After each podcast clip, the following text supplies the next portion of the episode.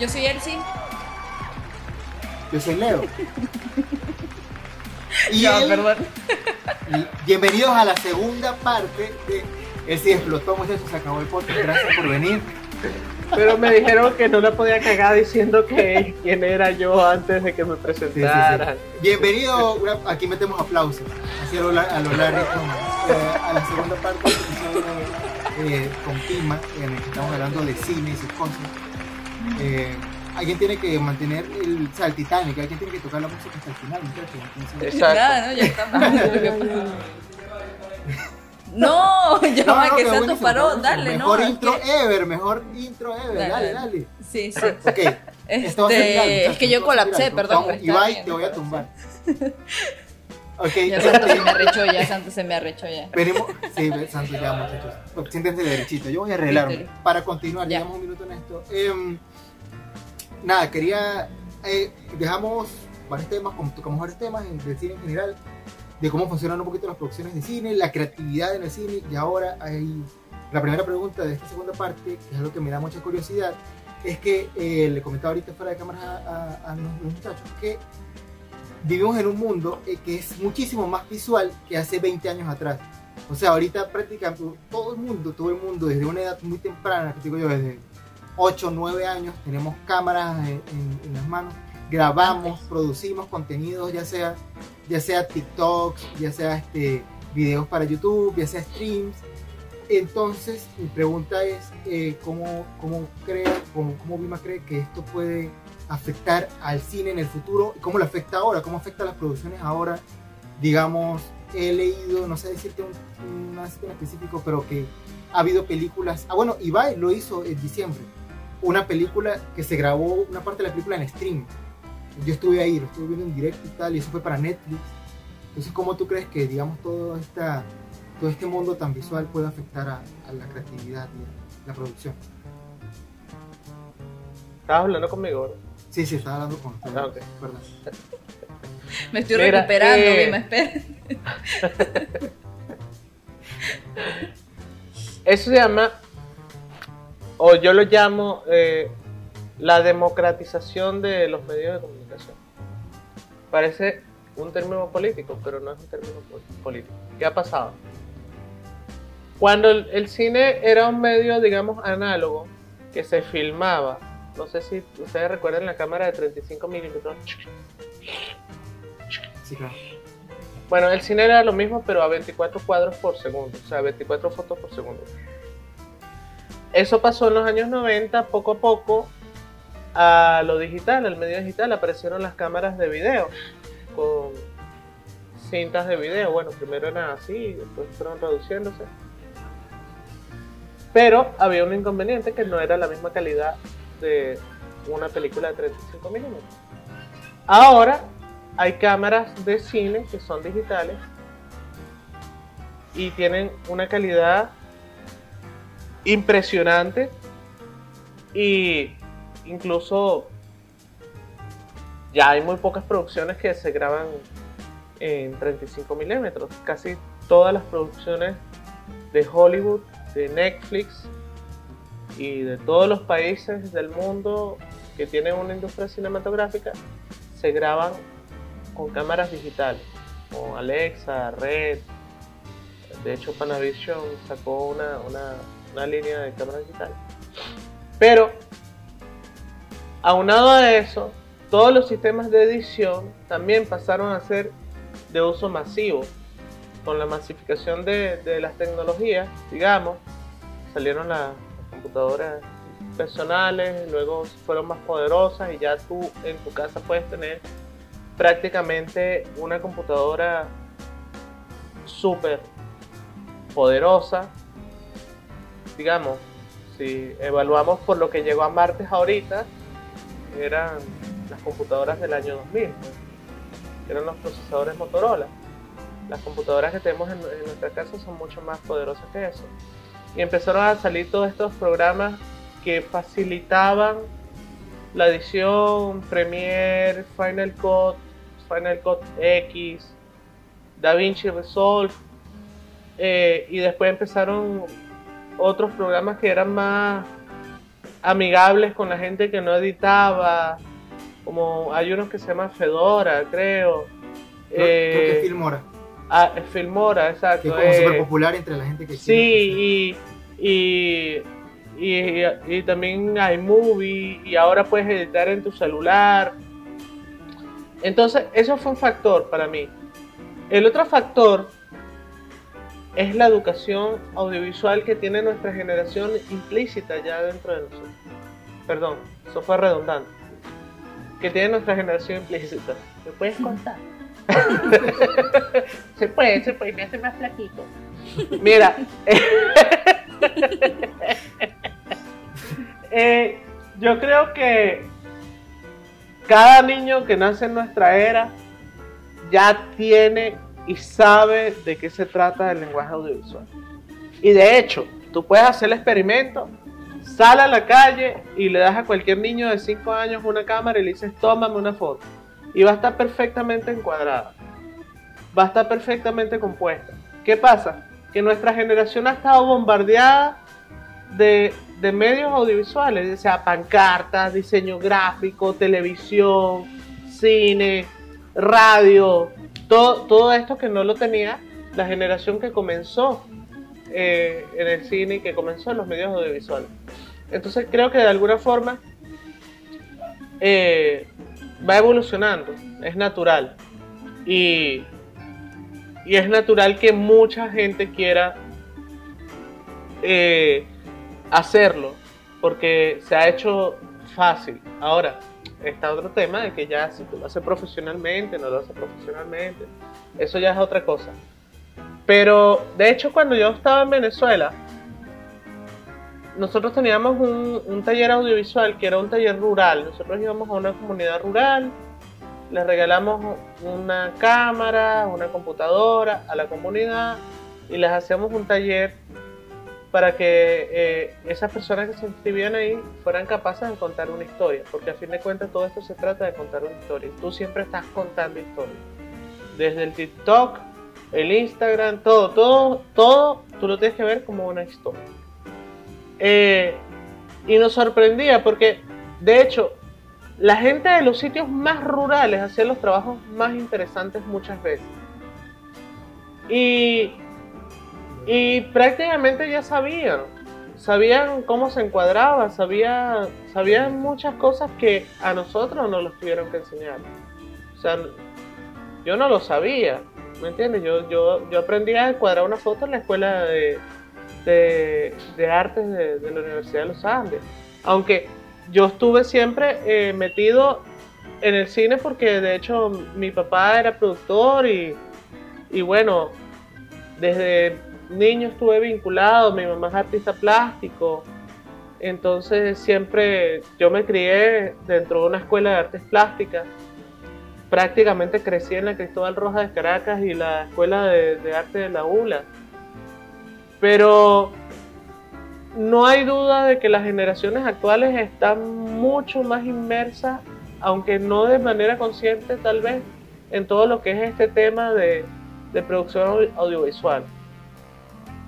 O sea, me imagino yo, en términos generales, o sea, sí es algo positivo y también es algo que, que con esto, o sea, con la evolución y eso, me estoy acordando que ahorita que, eh, ahorita que empezó la pandemia hace un año, eh, vi algo que hizo Luisito Comunica con Juan Pazurita, que son youtubers de aquí, y o sea, mandaron a distintas personas en distintas ciudades y países a grabar lo que podían y muchos de ellos grabaron con drones a la distancia que, o sea, porque no se podía salir, que al principio fue bastante catastrófico y todo, que lo que al- al- a ver, lo que dijo Leo al principio que hace 20 años era obviamente muy diferente. Quizá eso no se hubiese podido hacer tan fácil, obviamente, por obvias razones, pero la parte también de, que me parece interesante, no sé, esto, eh, lo- quizá me gustaría hablar un poquito más de este proyecto de, de llegar a las zonas rurales y esto, porque la verdad no tenía yo conocimiento de que, como que se enfocaran mucho ahí en eso, las personas están documentando sin saberlo. O sea, nosotros ahorita con el teléfono, o sea, cualquier cosa estamos grabando, cualquier cosa le estamos tomando foto y ya eso es documentar. en el caso de las personas que no están conscientes de que lo están haciendo, eh, creo que también llegar a, a, este, a este punto de mostrar cómo se hace, también creo que es bastante importante. O sea, que las personas ya se vuelvan conscientes de qué es lo que están haciendo. Ejemplo, porque creo que me enredé un poco. Yo vi, eh, y me estoy metiendo mucho en el mundo de, de, de, cómo se hacen las películas de Disney, cómo se hacían antes y cómo se están haciendo ahora. Y me interesó por esto. No sé si en algún punto yo llegué a hacer algo parecido, pero me va como que interesando y me va llamando mucho la atención. ¿Crees tú que cada quien en, de, dentro de su campo necesita mostrar más de lo que hace para que otras personas también se interesen? ¿O sería algo completamente, o sea, lo contrario para no saturar como, mm. como de tanta información? Mira, yo creo que ahí es complicado porque yo soy medio teoría conspirativa, ¿no? eh, yo creo que más bien el mundo nos está mostrando demasiado y la gente se está ocupando de mostrar demasiado y, y menos de vivir. Eh, me duele mucho cuando veo a gente, por ejemplo, en un concierto y nunca miran a la banda. Todo el mundo está filmando. Yo estoy grabando. Y, y yo me pregunto, ¿para qué?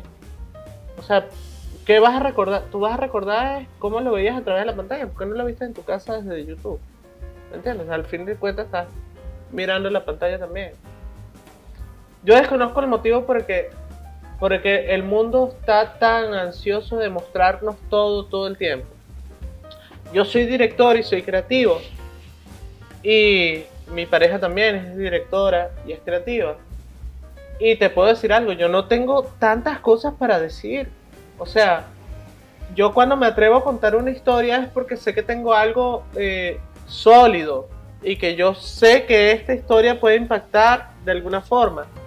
Pero hay gente que está ansiosa de contar todo el tiempo. Entonces, al mismo tiempo viene como la idiotización de la, de la gente en ese sentido, porque creen que, que todo tiene que ser contado, todo tiene que ser dicho, todo tiene que ser mostrado, y le quitan como la sensualidad a la vida. ¿Me entiendes? Eh, yo no sé eh, a dónde o cómo va a desembocar todo esto, pero sí estoy seguro de que hay algo que nos han quitado que es la capacidad de sorprender. La sociedad moderna se sorprende menos por las cosas y, y tiene consecuencias negativas también porque la sociedad en la que nosotros vivimos, por ejemplo, no se sorprende tanto ante la muerte. Y lo he visto. Eh, he tenido la mala experiencia de encontrarme con un muerto en la calle. Y, he visto como la gente pasa y se va para su casa, ¿me entiendes? Y, y lo ves en los periódicos que te publican murió de no sé cuántos tiros y el tipo el muñequito y la vaina, ¿me entiendes? Entonces esa falta de abstracción como que le ha quitado a la gente la capacidad de asombrarse. Por otro lado está toda esta, esta tendencia de, de, Instagram y de TikTok que está súper chulo y súper chévere y yo lo uso y todos acá lo usamos seguramente, pero el tema de, de, todo el tiempo, mira, mira lo que me estoy comiendo, mira dónde voy, mira ¿Me entiendes? Yo no sé si, si, si, eso de alguna forma ha llegado a aburrir a otra persona aparte de mí, pero, pero te aseguro que yo prefiero más las historias que, que son más concretas y que tienen la capacidad más de atraparte y que son más sorprendentes y que las puedes ver y tocar a toda esta tendencia virtual y es irónico porque estamos haciendo una, una reunión virtual y estamos haciendo una conferencia virtual. Y esto va a salir en TikTok. El sistema, y esto va a salir en YouTube. Sistema, sí. El sistema hay que destruirlo desde adentro. El sistema. Sí. Sí. No, pero. Pero puedes soquerviarme este. Pero de, de, de, todas formas, creo que esta conversación puede ser constructiva de alguna forma. Y estoy hablando de, digamos, de la gente en general que no tiene el eh, la conciencia de lo que está sucediendo realmente.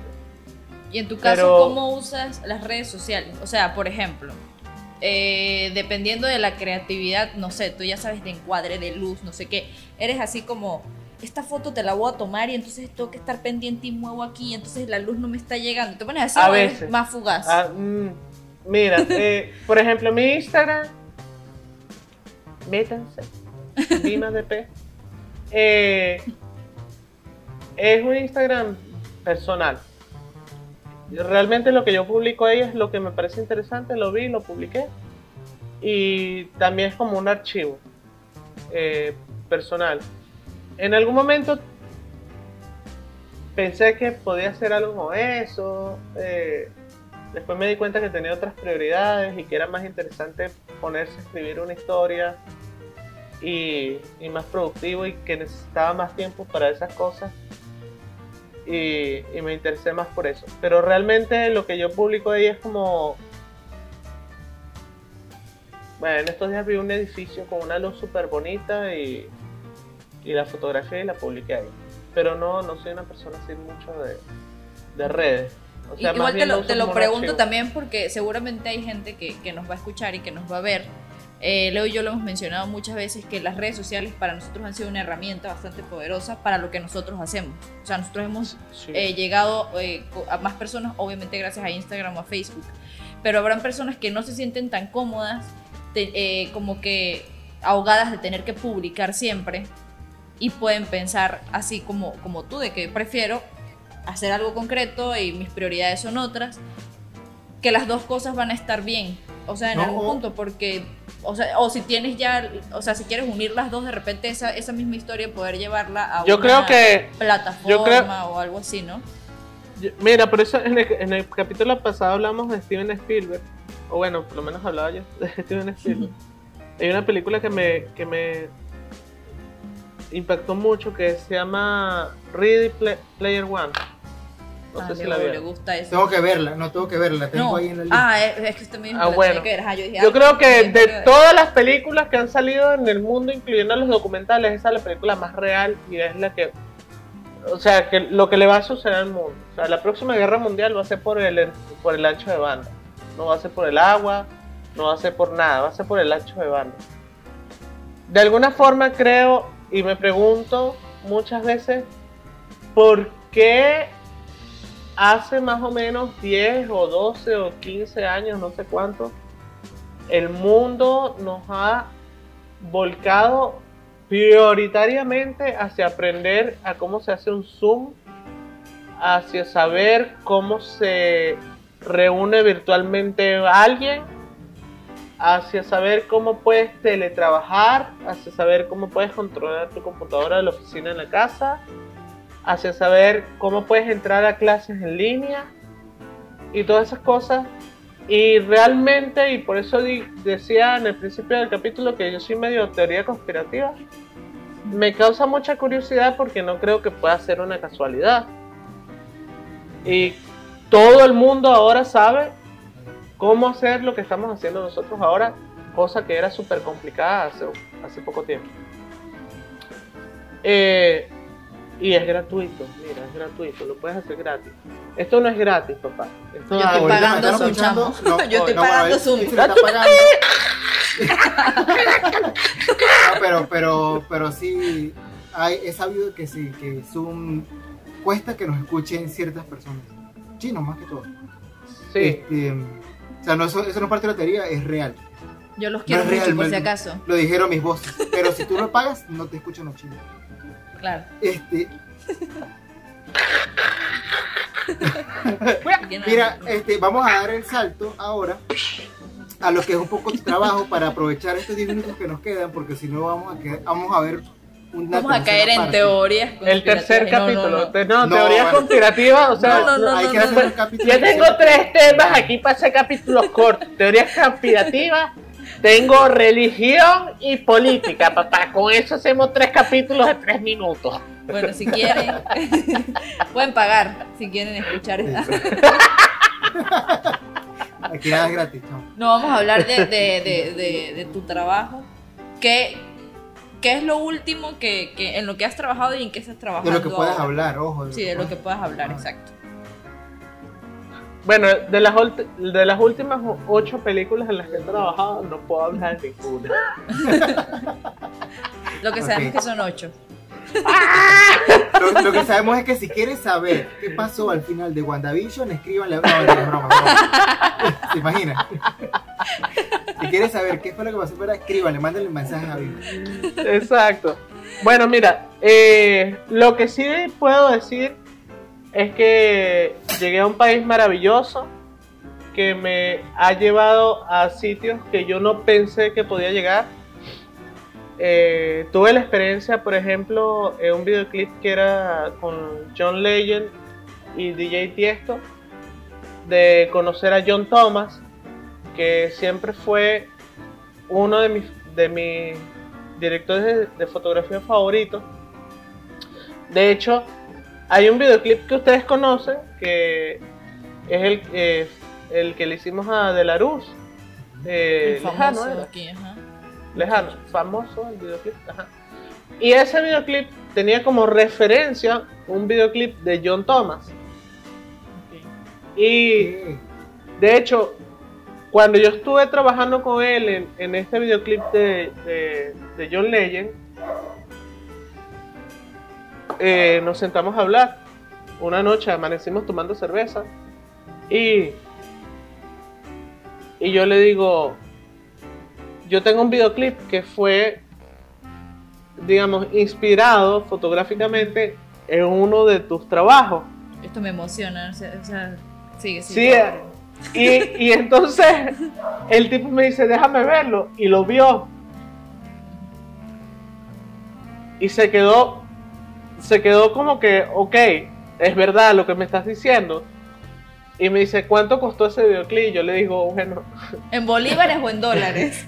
en dólares fueron como, como 150 dólares que gastamos. Y que mira, nos gastamos más en la cerveza que nos tomamos ahorita. Y él me dijo, bueno, el que tú, en el que tú te inspiraste costó 30 mil dólares. Entonces, bueno, es un comentario aislado. El hecho es que eh, he, he tenido esos pequeños placeres también como de trabajar con, con Shania Twain, que era una de mis cantantes favoritas. Yo sé que es un poco gay, pero... Ese es como un poco gay, pero gay es el que le Pero- gustan los penes. Así que si no te gustan los penes, todo tranquilo. Pero a mí me encanta Shania Twain y de hecho llegué a ese videoclip sin saber que era, porque aquí hay un cierto misterio con algunas producciones. Como que no, es un videoclip muy grande y tú vas ahí, tú, es que, ta, ta, ta, ta, y vamos para allá y cuando tú llegas, verga, dices, mierda, ¿qué videoclip es este? 150 personas era el crew, eran tres días de rodaje, eh, en, la- en el catering había que si quesito azul, quesito no sé cuánto, aceitunas, jamoncito y vaina. desde ahí tú sabes. Y, Y tú dijiste, Exacto. "Aquí hay plata, Real. Aquí hay plata. y cuando yo veo que sale Shania Twain del vestidor, y yo dije, loco, en serio, este es Shania Twain. Sorpresa, Vino, todo esto era para ti. Sí, claro, no. Eh, aquí mucha gente no conoce a Shania Twain realmente y era como relajado. Pero yo estaba impactado, yo estaba así como que, wow, yo no lo puedo creer. O sea, yo crecí viendo en TV, ¿me entiendes? Y, y, y, y- y- y- y- y- que tú, tú estás ahí, ahí, mira, aquí en la pantalla y ahora estás aquí. Y que lo No, peor es que no puedes explotar emocionalmente. Estás ahí. no, no, como- para nada. O sea, ni te puedes tomar una foto ni Por eso. nada. Lo, lo único, lo más gratificante fue cuando ella, que es una persona tan grande y que ha, ha pisado tantos escenarios, cuando terminó el rodaje fue a cada uno de nosotros y nos dio un abrazo y nos dio las gracias. Y tú Muy dices, wow, importante dar las gracias. qué increíble que esta persona esté haciendo esto. Y hay tanta gente que es mucho más pequeña que te mira por encima del hombro. ¿Me Claro. entiendes? Yo te iba a decir Entonces- que yo, yo justamente te, te iba a preguntar que si, por ejemplo, el trato había sido de. "Ay", y tú, hola, ¿cómo estás? No, ella tiene, espérate, ella tiene un escudo que la protege todo el tiempo. O sea, aunque la producción tenía sus maquilladores su, y su peinador y su estilista, ella tenía la que la tocaba a ella. ¿Me entiendes? Y la- el que la vestía a ella, o sea, ella tiene como una burbuja siempre que la va protegiendo todo el tiempo, pero aún así eh, fue una experiencia bastante agradable. También pude conocer a un director de un videoclip que me gustaba mucho. Eh, no sé si se acuerdan una banda que se llamaba Ant. ANT. que ANT Hormiga. Sí. Eh, bueno, en los 90 esa banda tuvo un, un videoclip que era una versión de Michael Jackson, Smooth Criminal. Yo ese, sí- ese sí lo conozco. Eh, bueno, después lo buscar en YouTube. Y ese director como tal me gustaba mucho por los videoclips que, que él producía. También tuve la oportunidad de conocerlo. Y, y luego pude estar también en una serie de Hollywood, que era una serie que venía de Los Ángeles, que se llama Tropical Cocktails. Es una serie súper loca de Adult Swim. No sé si conocen el canal, pero es un canal súper irreverente. Y ahí pude estar con gente que había trabajado en Avengers, gente que había trabajado en Walking Dead, gente que había trabajado en Star Wars. Y, y bueno, te das cuenta que la cosa no está tan lejos, ¿no? Puedes llegar de alguna forma. Eh, muchas veces uno, uno, bueno, me pasaba cuando estaba en Venezuela, veía todo esto tan lejos que a veces me parece increíble haber podido tener esas experiencias y, y- y- haber podido trabajar en, en un estudio tan grande como, como este en el que pude trabajar ahora y con toda la gente que he podido trabajar acá no solamente los extranjeros, también hay mucha gente de acá que es muy profesional y que te han enseñado mucho. Y bueno, ya el tren de trabajo va por las dos o tres películas anuales, que para muchos cineastas eso es bastante, bastante, pero bastante lejano, porque el cine, digamos, es una carrera bien difícil. Sí, bueno, sí. lo hemos escuchado con todas las experiencias. Bueno, vamos a cerrar con la última pregunta porque bueno, ya se agotó el tiempo y queremos preguntarte cuál es tu sonido favorito. Mi sonido favorito. Yo creo que. mm, Yo creo que. Yo creo que. Yo creo que. Coño. ¿Me repites la ¿Puedes pregunta, por favor? Yo nunca lo había pensado, si supieras. Eh, sin embargo, creo que. Porque si he pensado. Si he pensado cuál es mi color favorito. O cuál es mi comida favorita. Y muchas veces me doy cuenta que realmente depende de cómo esté tu ánimo. Porque también soy músico. Entonces, eh, escucho muchas cosas. Y hay días que me levanto Megadeth. Y hay días que me levanto Bossa Nova. Y hay días que me levanto Grunge. Entonces, creo que todo depende de, de cómo esté, qué cosas estén pasando, qué necesito. Pero algo que sí les puedo asegurar es que es imposible que pueda escribir o leer algo mientras suena algo. Necesito absoluto silencio. Eres el team del silencio. Entonces creo que definitivamente es el silencio lo mío. Bien. Gracias por eso. hacérmelo ver. Y con eso, Con puede cerramos. ser una película. Wow. Muchas gracias por ver. Listo, cerramos, cerramos. Gracias, gracias, gracias.